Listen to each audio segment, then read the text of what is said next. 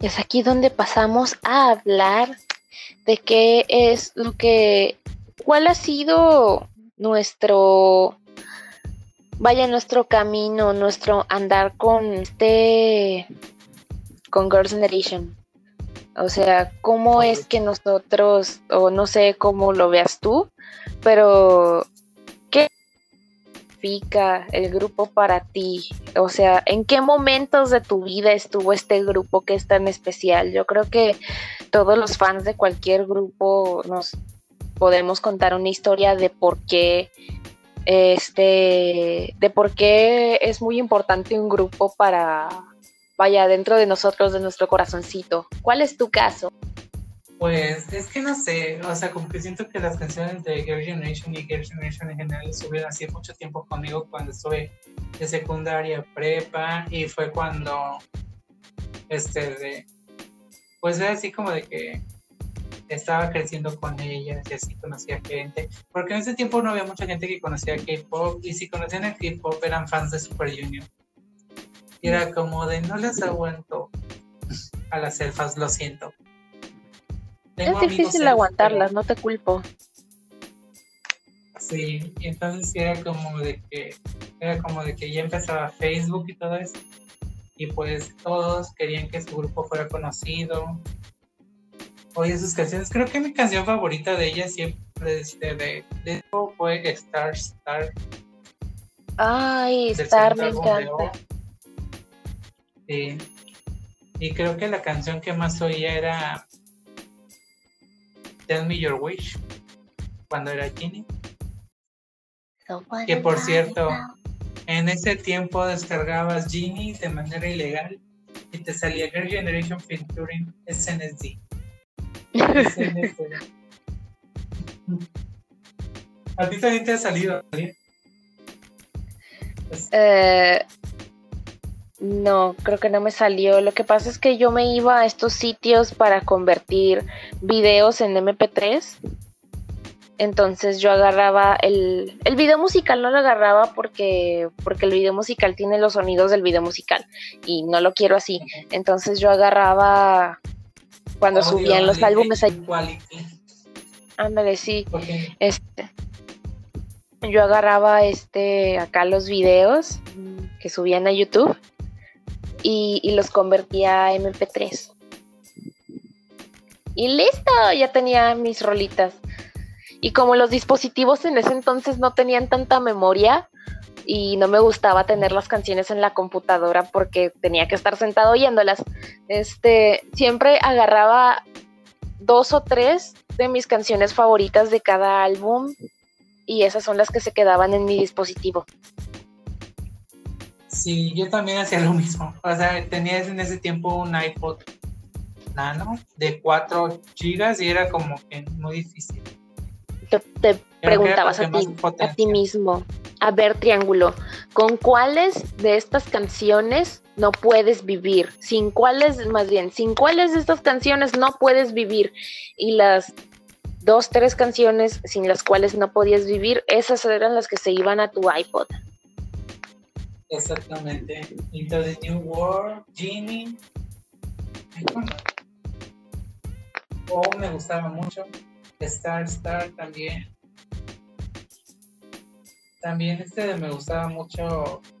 Este de. Había una canción. Ah, Tinkerbell del primer álbum y Kissing You. Esas me gustaban bastante. Pero que siento como que en ese tiempo no, o sea, como que el fandom del K-pop ha evolucionado bastante y como que en ese tiempo no nos importaban las ventas ni los éxitos, entre comillas, de los grupos, o si una canción tuviera un trasfondo, ¿no?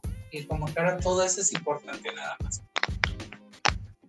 Así es no entiendo cuál es la motivación de estas personas con que lo único que cuenta son los logros, logros y logros. Yo sé que se necesitan logros para que estos grupos puedan comer. O sea, claro que si te gusta un grupo que, que pues para su mala suerte es muy irrelevante, quieres que tengan logros.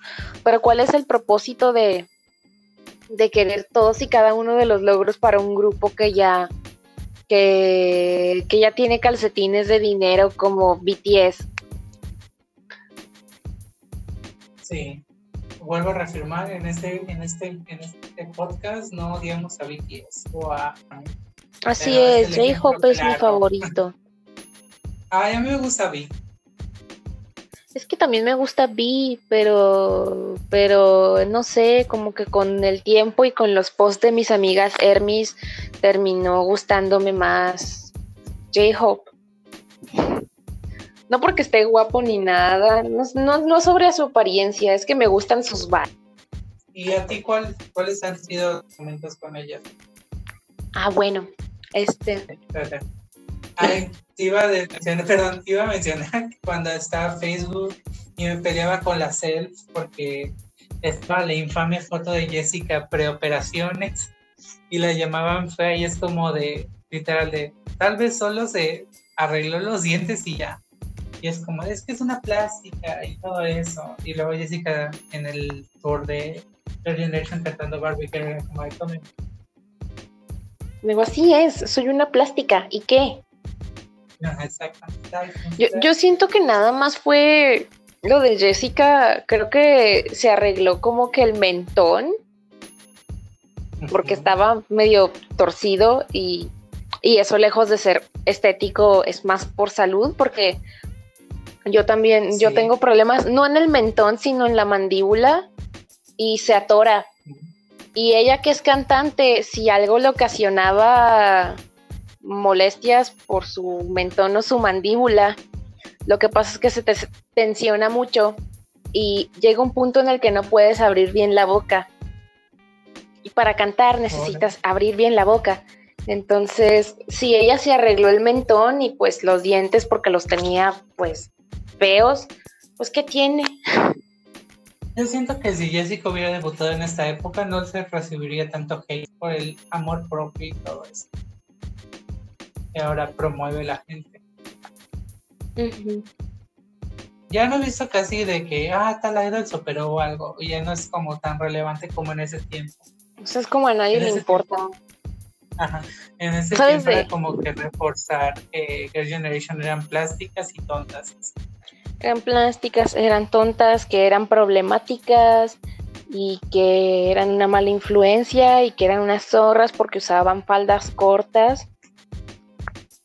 y tenemos la, la famosa foto de Yuri en Genie, que se le sale una nalga de su short. Ay, como de... Pues es que ellas no eligen sus vestuarios, ¿sabes? ¿Por qué, las culpan a ellas y ellas no lo eligen? Exactamente. Ellas están bailando, o sea, ellas mm, no, no dependen de ellas. Tal vez ahorita, ahorita hablas de tu momento de que te con Generation y después hablamos de tu control desde después de que arre arre lo siento sí disculpa ah, no te preocupes Está bien, está bien. De cómo, cómo fue que todo eso, de, porque en Gini decían que promovían el servicio militar, la guerra. Y, otro tipo de servicios. Ah, sí, también. Ay, no. Así que, bueno, em, comenzaré. Momento así más? Mis momentos con Girls' Generation. Uh, fueron, fueron muchos, o sea, para mí, este, con sus letras así súper simples y súper al grano, o sea, con que sus canciones me hacían sentir más feliz, me hacían sentir más aliviada. Y pues eso es algo que, o sea, que siempre que pienso en Girls' Generation es como de, o sea, todas sus canciones, las tristes, las felices y todo eso, o sea, realmente uh, provocaban una sensación de alivio en mi interior y eso es algo muy bonito. O sea, es algo que me llevo conmigo y que me encanta de este grupo. Aunque otros grupos puedan hacer eso mismo por ti, pues, pues en su momento fueron ellas y eso es lo que me gusta. También cuando, cuando salió TTS, también, o sea, cuando salió TTS yo, yo tenía un crush y, y la verdad es que las canciones como que no sé, como que me podía identificar. La de Library. Library, así es. Con todas, de hecho, con todas, hasta las tristes. O sea, yo no sabía lo que iba a pasar con esa persona, pero, pero aún así yo ya estaba escuchando las tristes, asumiendo que si algo triste pasaba, esa canción estaría ahí para hacerme sentir aliviada. Eso es lo que, incluso, o sea, tuve etapas ya de mi vida que ya no tenían nada que ver con, con, con mal de amores, que eran muchísimo más fuertes y más tristes y más trágicas. Y, y la verdad es que sí fue un, sí ayudaron a mi estabilidad emocional, ¿no? Estas canciones, porque me, no sé, me daban una vibra positiva, una de desahogarme. ¿De seguir adelante? Sí, de seguir adelante y de desahogar mi dolor, o sea, como que cantándolas. Tristemente bailándolas, no yo no bailo, yo canto, entonces yo me las aprendía y las cantaba y las escuchaba y se sentían, siempre se han sentido como un abrazo, entonces eso es lo que más me, ah, yo todo el voice crack, eso es lo que más me gusta de este grupo, que este grupo estuvo ahí para mí, cuando nadie más lo estaba. Ay, qué bonito, a mí también. Pero sabes también que siento que aunque no sean sus letras, o sea, porque sabemos que al principio pues ese no les permite a sus artistas escribir canciones, siento como que les enseñan mucho a hacer performers e, intérprete, y intérpretes y como de que, o sea, se siente el sentimiento en las canciones, o sea, no es como que suenen vacíos, sino como de que ellos lo sienten cuando cantan ese tipo de cosas. Se siente pues sí, ellas son intérpretes y fueron entrenadas para, para transmitir emociones por medio de la música. Todas, o sea, hasta las que no, hasta las, las que dirían no saben cantar, que en realidad todas, sabes, todas saben cantar en diferentes niveles, pero todas saben cantar. Este. Y, y sí, o sea, son intérpretes y ellas están ahí para, para comunicar el mensaje de una canción. Entonces sí, sus voces eran lo que lo que era reconfortable. Sí. Y ya después de que, pues, G alcanzó su éxito y todos, o sea, literal, todos en Corea se sabían G. O sea, la gente, el público en general se sabía G. Uy, la tonelada de parodias que salían. Sí. Parodias y covers y flash mobs. Y para su siguiente comeback, este, no tardaron tanto en sacar Genie hecho, G salió el. G salió el 5 de enero del 2009 y Ginny, y salió el 19 de junio del 2009. O sea, no tardaron tanto en sacarlo como la última vez que se tardaron del 2007 al 2009 en sacar nueva música. Y fue cuando también sacaron, y fue cuando este empezó a promocionarlas mucho más y mucha gente, muchas empresas querían colaborar con ellas y fue cuando sacaron Chocolate Love y promocionaron el LG Chocolate. Ay, ese teléfono era, ese teléfono era un big deal en la época, en la época si tenías yo no tenía. Yo si tenías un chocolate, era, yo nunca tuve un chocolate, pero una tía sí tenía el chocolate. Porque era touch. Porque era touch. O sea, que nada más, era la pantalla de afuera, pero Ajá, el teclado nada más eran las flechitas, eran los touch.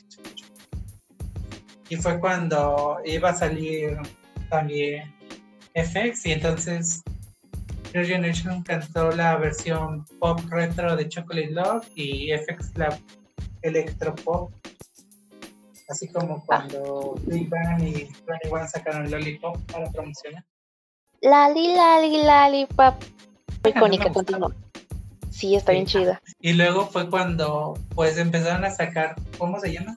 Todos los reality shows y fue cuando toda la gente quería a Girl Generation. O sea, como que fue su no su pique máximo, sino como que ya la fama mundial, digo, la fama en Corea, de que pues ya ellas en, hasta salieron en Hello Baby.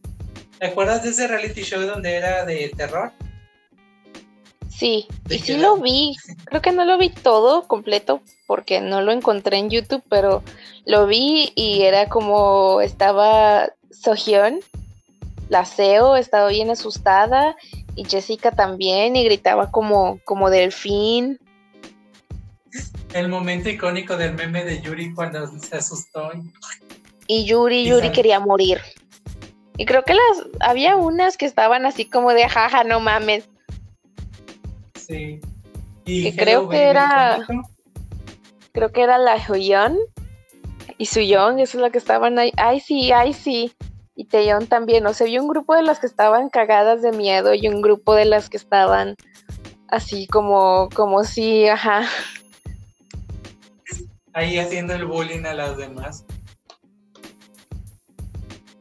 También este fue cuando salió Hello Baby y pues el momento icónico donde Tiffany y Jessica nada más hablaban inglés en frente del niño y este de Jessica le dijo a Tiffany que el niño tenía, que el bebé tenía una novia, una esposa, porque en Corea casan a los niños cuando son bebés.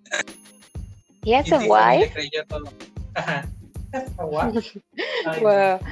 No, yo, yo me acuerdo de lo, lo, más icónico de Hello Baby para mí es cuando Suyong agarra un ukulele y instrumentos de juguete y Taeyong le dice, ya no sé si se lo dice Tiffany o se lo dice Taeyong, pero era como de suenas poseída por Satán, por un demonio. Ay, también a mí me da risa cuando no sé qué hicieron, como que fingieron haber peleado y que era la peor mamá del mundo y que no sé qué, y casi hacen llorar. Ay, pero no me acuerdo, o sea, creo que Taeyong era la que hizo la broma a, a Tiffany o algo así. Pero, o sea, si te acuerdas como que en ese tiempo ellas salían en muchos shows de variedades y las hacían a Tiffany y a Jessica las hacían hablar en inglés porque era como, eh, porque nacían en Estados Unidos y eso no era muy conocido allá. Así es, y era como que, pues, ¿de qué hablamos? Pues, no, no sé, güey y salían con las cosas más random e irrelevantes de la vida, pero pues la gente quería escuchar inglés. Sí, eso era muy extraño. En ese tiempo, pues aquí según dice, que en noviembre de 2009 SN Entertainment anunció su primera gira de conciertos del grupo, o sea, primer tour por Asia into the New World. Ese fue, el primer concierto, ¿no? Primer tour. Ajá. Que fue en Corea del Sur, Shanghai, Taipei en Taiwán, y ya. Mira, la Asia Tour en tres, cuatro países. ¿Por qué siempre hace eso? Bueno, es que también en esa época estaban muy ocupadas ellas y no podían estar. Tour mundial, tres países de Europa, un país de Latinoamérica, cinco países de Asia. Su tour mundial era Japón, China y Corea.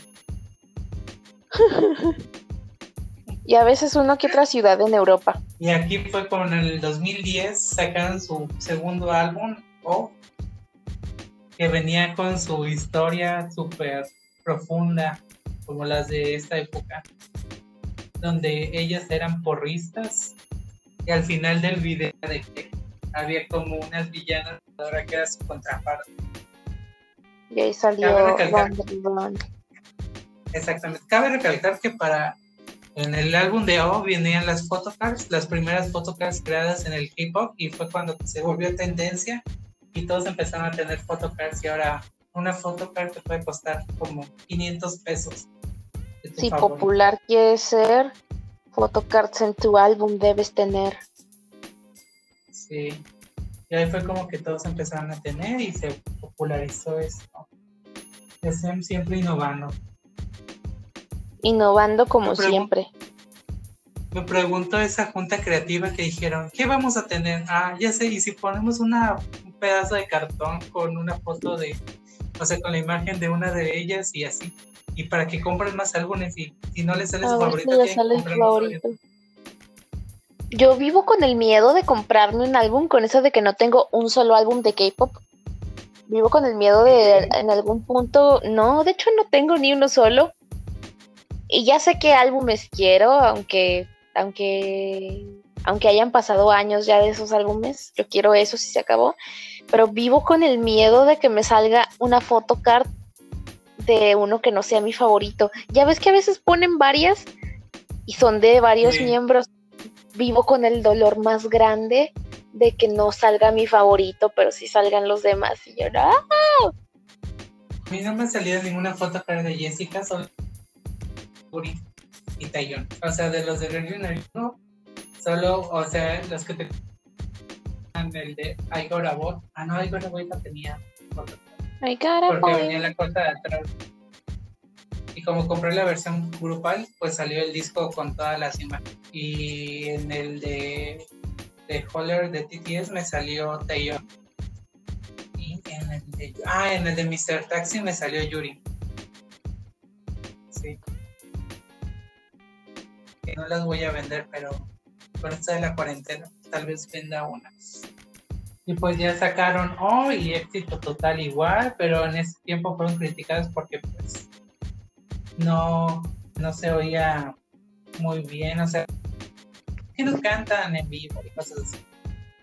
Pues Siempre, Sí, me, pues. me acuerdo que siempre inventaban que, que hacían, que no sabían cantar nada más porque hacían playback, cuando yo creo que hemos aprendido que a veces el playback no lo hacen porque, porque no sepan cantar, sino porque el audio, el audio no es bueno.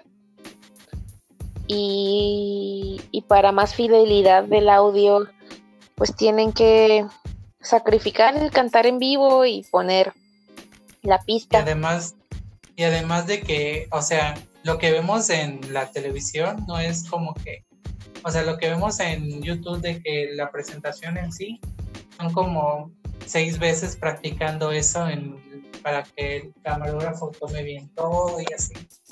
Para que saque no van toma. a cantar en vivo todas las veces. A veces cantan en vivo una vez y luego ya no cantan en vivo.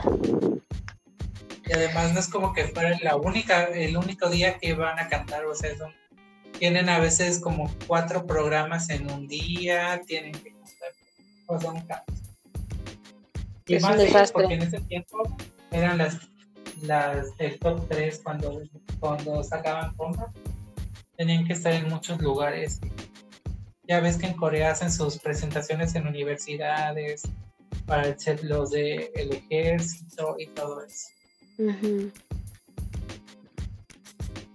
De hecho, este álbum, según esto, juntó 3,3 millones de copias Chucha. y fue, o sea, el más vendido del 2010. Yo diría que The Voice y, y el primer álbum japonés vendría siendo como que ahora sí el pico del grupo. Ay, sí. Fíjate que a mí no pues me de- gusta, no me gusta The. Voice, la canción de The Voice no me gusta, está horrible, pero me gusta porque es épica por otras razones, no es épica como canción, así por sí sola, es épica porque es de Girls' Generation, es épica porque es un statement del grupo, como que somos Girls' Generation y no paramos, literalmente viene en la letra, y por eso me gusta, pero la- honestamente la canción no, no, no la vio. Igual si quieres escuchar buenas canciones, el resto del álbum tiene buenas canciones. ¿Cuál es tu favorita de este álbum? La mía es con Telepathy y Sunflower. A mí también me gusta mucho Sunflower y, y me gusta Vitamin. Ah, sí, también. O My J, aunque no tiene sentido esa canción. La de Say Yes. Ay, bueno, esa canción me gusta, pero yes. en vivo. Oh, la de Lazy Girl. Ah, me define. I'm a lazy girl. Yeah, yeah. Creo que esa canción solo la cantó Jessica, Tiffany y alguien más, ¿verdad? No, sí fueron todas, pero la que más Sí. destaca es Jessica. Era su canción. Pues sí, porque Jessica tiempo- ama dormir. Ya para ese tiempo ya pues ya eran exitosos y fue cuando fue su debut en Japón. Y empezaron con G porque G fue súper conocida en Japón. Quien lo creyera, pero G versión coreana fue súper conocida y sacaron su versión japonesa, que también fue un éxito y un sencillo que traía... ¿Cuál más? La versión japonesa de Gina traía esa, ¿verdad? Y tenía Mr. Taxi, pero Mr. Taxi empezó como una canción japonesa y ya luego sacaron la versión coreana, ¿no? Ah, pero hablando del álbum, del álbum, del primer álbum japonés, la verdad es que ese álbum es, es oro y está genial. aparte de que este, The Girl Generation firmó con una de las empresas más importantes de música, con Universal Music Japón fue como de que SM y, o sea, Universal confiaban en ese grupo como para ser súper exitosos. Y se ve que tenían buen trato porque le sacaban canciones y, se, y pues sus canciones siempre eran número uno en Japón y todo eso cuando estaba súper de moda. Yo siento que en Japón tenían súper, bueno, no sé, es que la música de Girl Generation en Japón es súper diferente a la coreana. La música japonesa me parece que, no sé, me parece muy chida, me gusta mucho. Aunque hubo un punto, hubo un punto en el que como que no pesqué mucha atención porque es así como de canción japonesa esto, canción japonesa el otro, sacaron un álbum, llamado Girls and Peace y luego Peace and Girls y es como de... No, no, y pensé que eran lo mismo. se llamaba Girls and Peace y luego sacaron Love and Girls. Love and Girls. Na, na, na, na, Ay, no, sí, sí me acuerdo mucho de esa época porque estaba, creo que en tercer semestre de, de prepa y me acuerdo que nada sacaban puras canciones de Japón y ese como de ya basta, ya basta. Creo que fue cuando sacaron paparazzi, sacaron este de.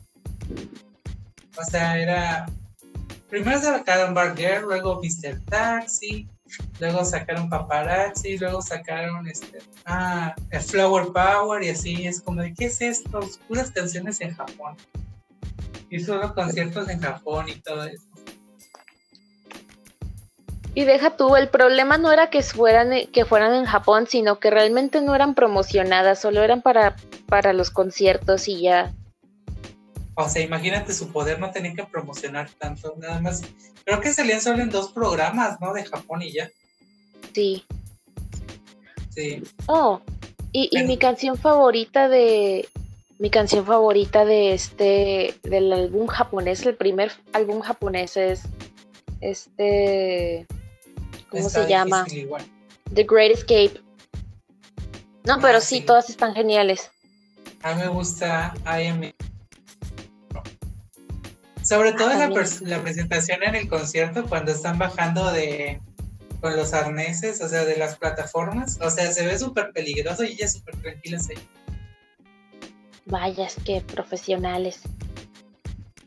Es que sus conciertos en Japón eran salados como que le querían como el estilo de, de perfume, o sea, como que agarraron un poco de perfume, un poco de las Spice Girls. De Britney Spears. Ajá, exactamente. Y en ese tiempo creo que fue cuando, en ese tiempo creo que fue cuando, o sea, creo que el último que habían sacado en Corea había sido The Voice ahorita vamos a hablar de eso porque fue cuando quisieron, cuando les dijo, vamos a lanzarlas a Estados Unidos, a ver qué pasa. Y este, sí, creo que mi canción favorita del primer álbum japonés es I Am in Love with the Hero y también me gusta mucho Born to be a Lady. Born to be a Lady, está genial. Me encantaba cantarla. Ay, sí, eso, muy bueno. Solo lo único que no me gusta de las canciones japonesas es que le daban muchas, muchas, muchas, muchas, y creo que tú también lo sabes, que le daban mucho spotlight a Tiffany, mucho, y no, y Yuri no cantaba casi. Si por si no cantaba, hay menos.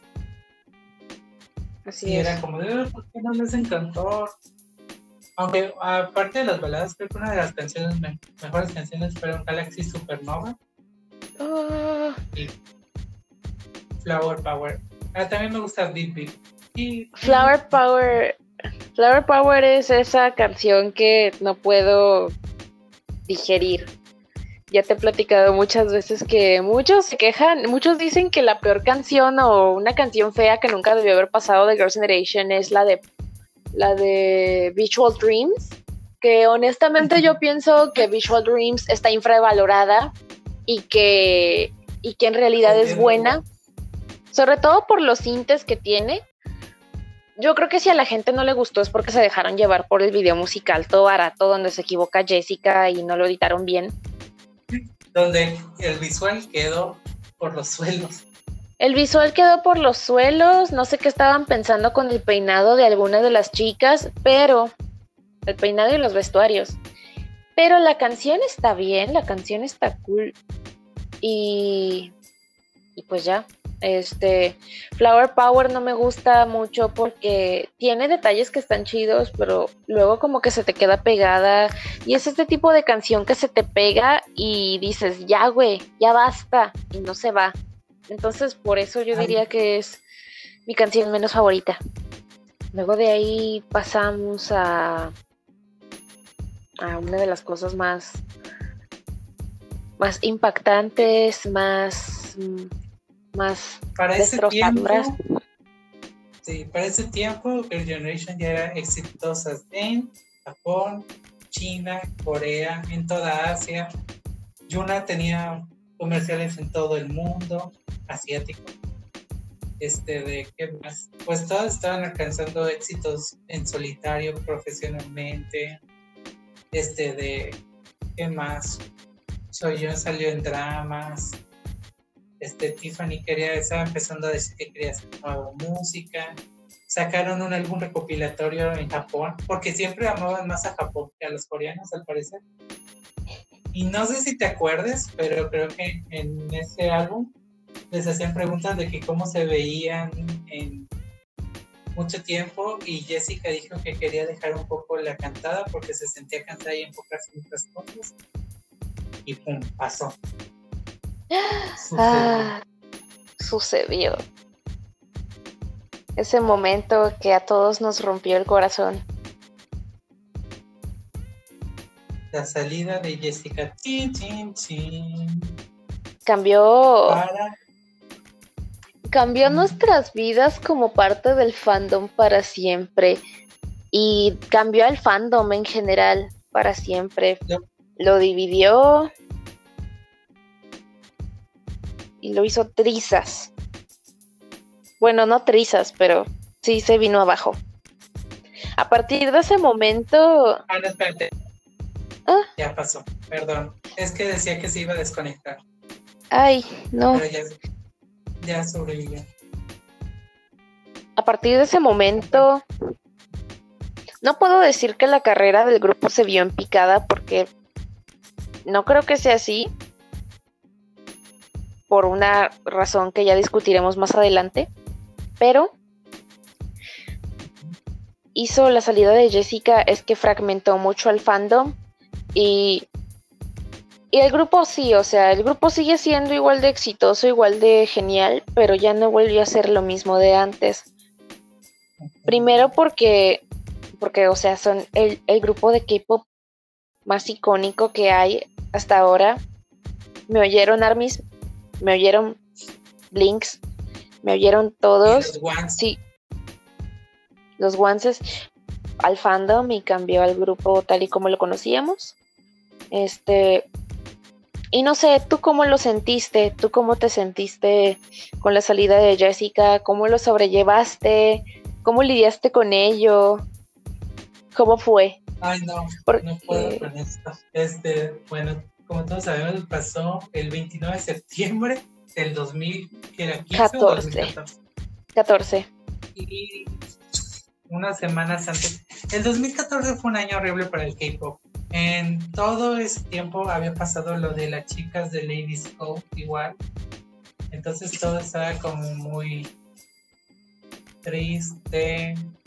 También pasó lo de Bomb, ¿verdad? Lo de Bomb de 21 de las drogas, según. Sí. O sea, el 2014 era el 2020 para nosotros. o sea, fue horrible. El 2014 era una era un como especie de prototipo de lo que el 2020 iba a ser. Sí, lo peor de todo es que yo me acuerdo y me puse a llorar cuando supe que Jessica se había ido. ¡Oh! Yo estaba en una clase de matemáticas y obviamente porque era clase de matemáticas no estaba poniendo mucha atención. Y, y, yo leí las noticias en mi teléfono y yo dije, no, esto no es cierto. ¿Cómo chucha va a ser esto cierto? Dije, esto es una broma, esto es completamente contraproducente para la SM, para el grupo, esto no puede estar pasando. Y hasta lo publiqué en la página de generación de chicas. Y resulta que, que sí, que, que Jessica sí. había salido del grupo. Y lo peor todo es de cómo fue que salió todo y su mensaje en Weibo que decía, lo voy a decir, estaba muy emocionada por los nuevos eventos con, con los fans recientemente. He sido informada por la agencia y por otros ocho individuos que desde hoy ya no soy un miembro.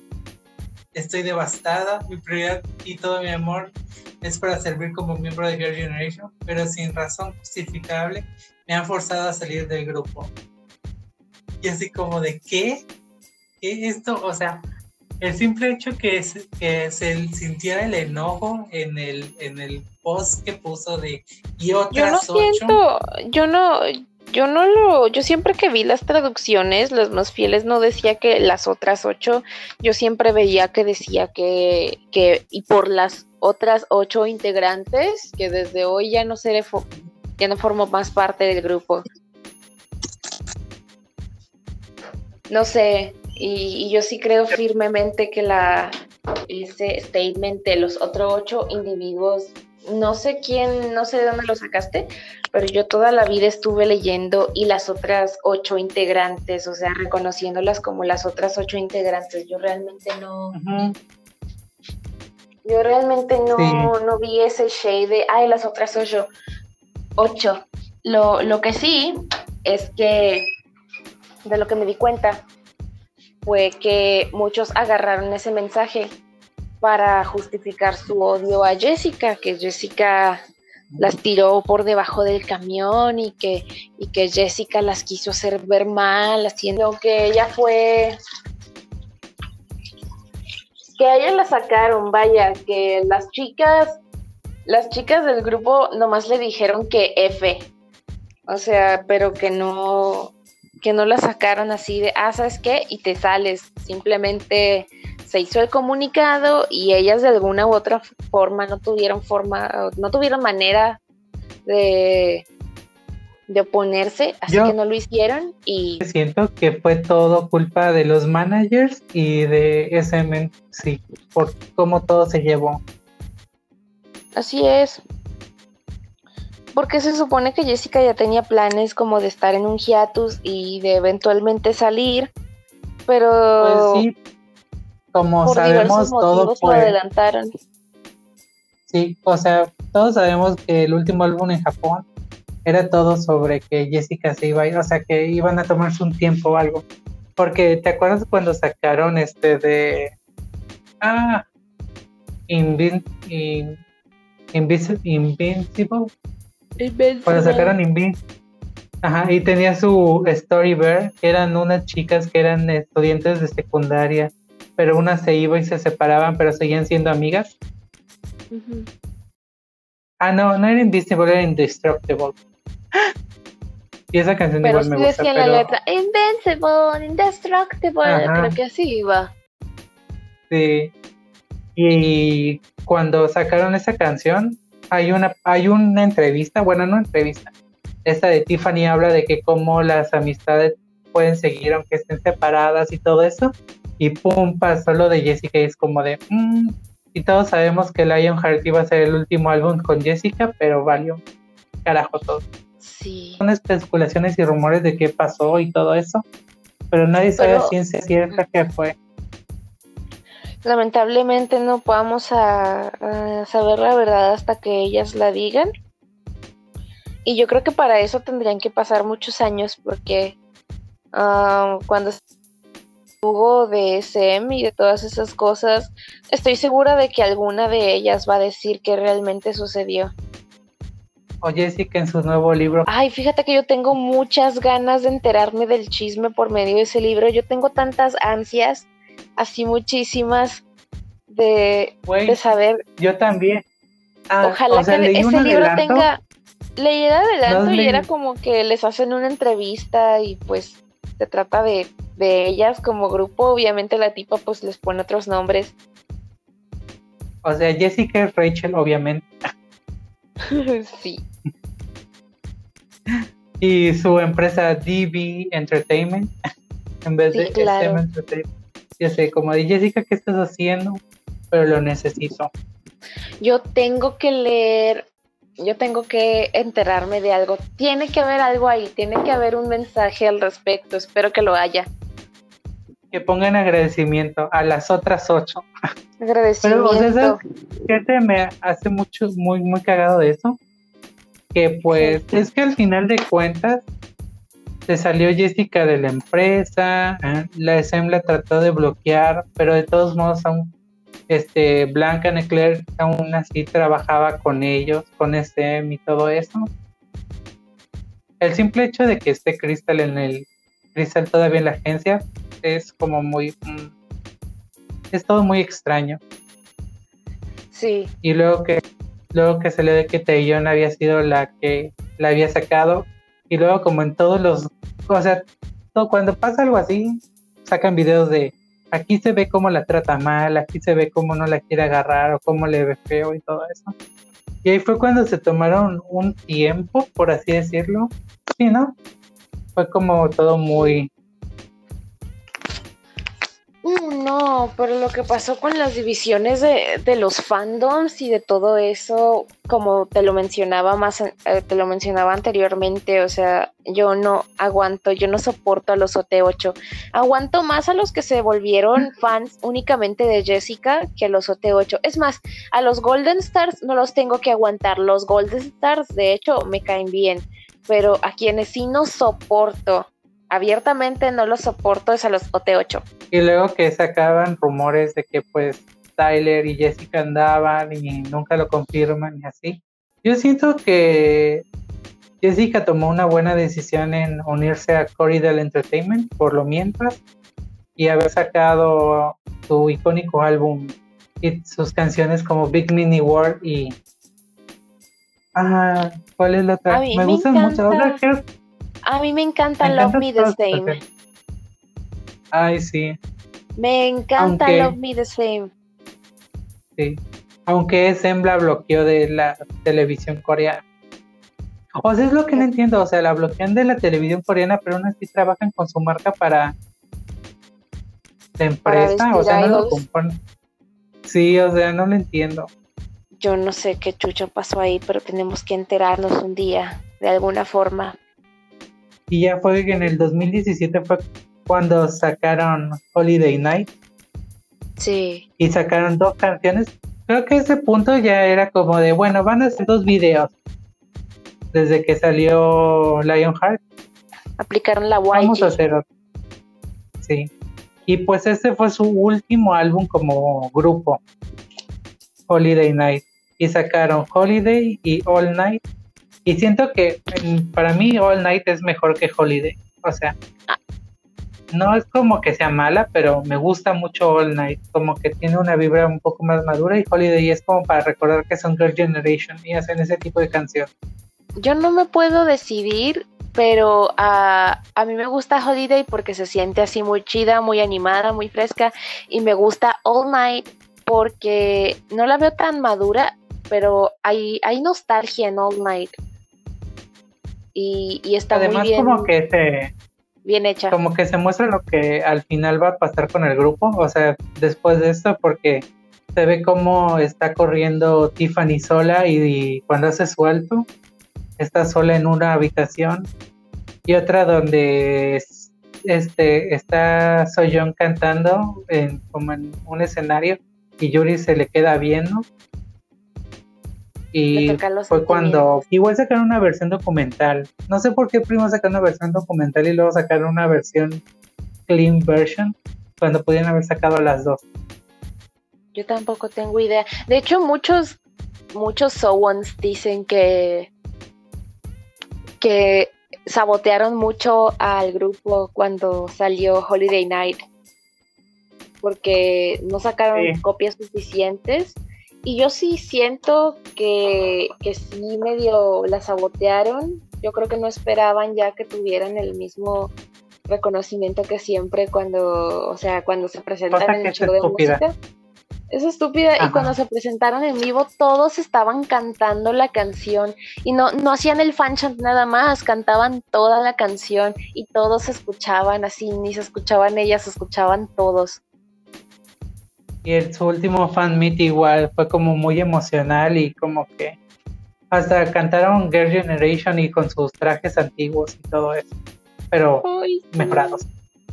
Su sudadera. Y pues y fue cuando pues, en el 9 de octubre pues se salió, o sea, se informó que Soyoung, Tiffany y Sohyun dejaron SM Entertainment, pero SM declaró que pues estaban fuera de la empresa, pero no estaban fuera del grupo y ellas también dijeron que ellas iban a seguir siendo parte de Your Generation aunque no estuvieran en la misma empresa. Y luego salió OGG. A mí me encanta el con, o sea, me encanta la idea me encanta la idea detrás de OGG, porque es, es muy buena. Lo que no me gustó es la canción que le sacaron y el hecho de que era un álbum, un tipo de álbum que era como un pinche cartucho todo, todo. El Kino álbum. El, Kino. álbum. Y, era de conectar a tu celular. Y dos canciones. Pero ¿sabes qué? Eso del Kino álbum sirvió nada más de proyecto porque también cuando NCT sacó este Kiki, es su último álbum, el, el de NCT 127, sacaron una versión, o sea, sacaron versiones normales de los álbumes y sacaron una versión Kino también. Es como de no es no va a pasar, it's not going to happen. Esto no va a pasar, o sea, es un concepto muy arcaico, se siente como cuando eran que los 90 y sacaron la Game Boy Camera. O sea, la Game Boy Camera en su día, pues tiene muchas limitaciones y lo que quieras, pero pues era una, innovación tecnológica que no envejeció bien.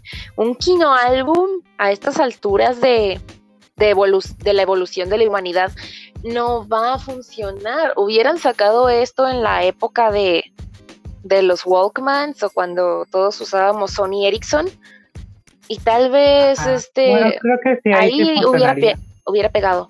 Y es que no es aparte de que sea nada más eso, sino como que el visual de lo que es está todo horrible, la verdad es como no.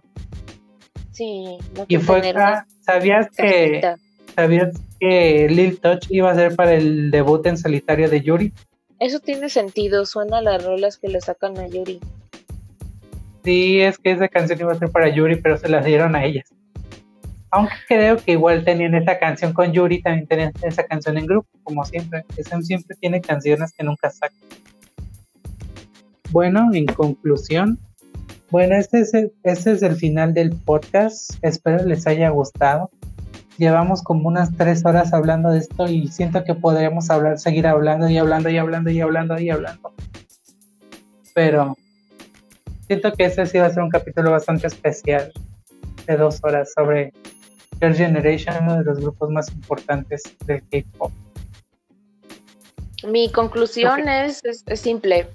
Mi conclusión es que, el grupo ah, se merece todo el reconocimiento que tiene y que, queridos amigos, haters, queridos amigos Hermes, queridos amigos, Blinks, um, Girls' Generation es el grupo que pavimentó el camino y cualquier persona diciendo lo contrario se está mintiendo a sí misma.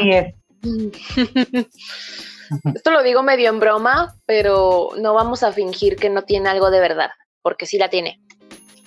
Exactamente.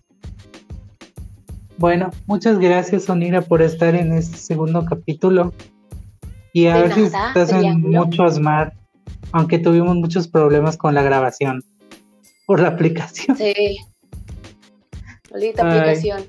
yo, digo que sí, se puede estar en muchos más. Todavía hay muchísimo de qué hablar. Sobre todo de temas divertidos, ¿no? Que, que, hagan reír a la gente, en donde podamos ser más como quienes somos en Korean Flow, me gustaría. De hecho, estoy planeando muchos más programas, pero poco a poco. Todavía estamos en cuarentena, así que todavía tengo tiempo. Porque desempleado. Apóyenme a mi Patreon, ok, no. Pueden visitar mi OnlyFans. Ah. Pueden darle like a su página. Pueden darle like a la mía. Así, para, bueno, pues di tus redes sociales para finalizar. Donde te pueden ah, seguir. Mis redes sociales. Estoy activa en Smule.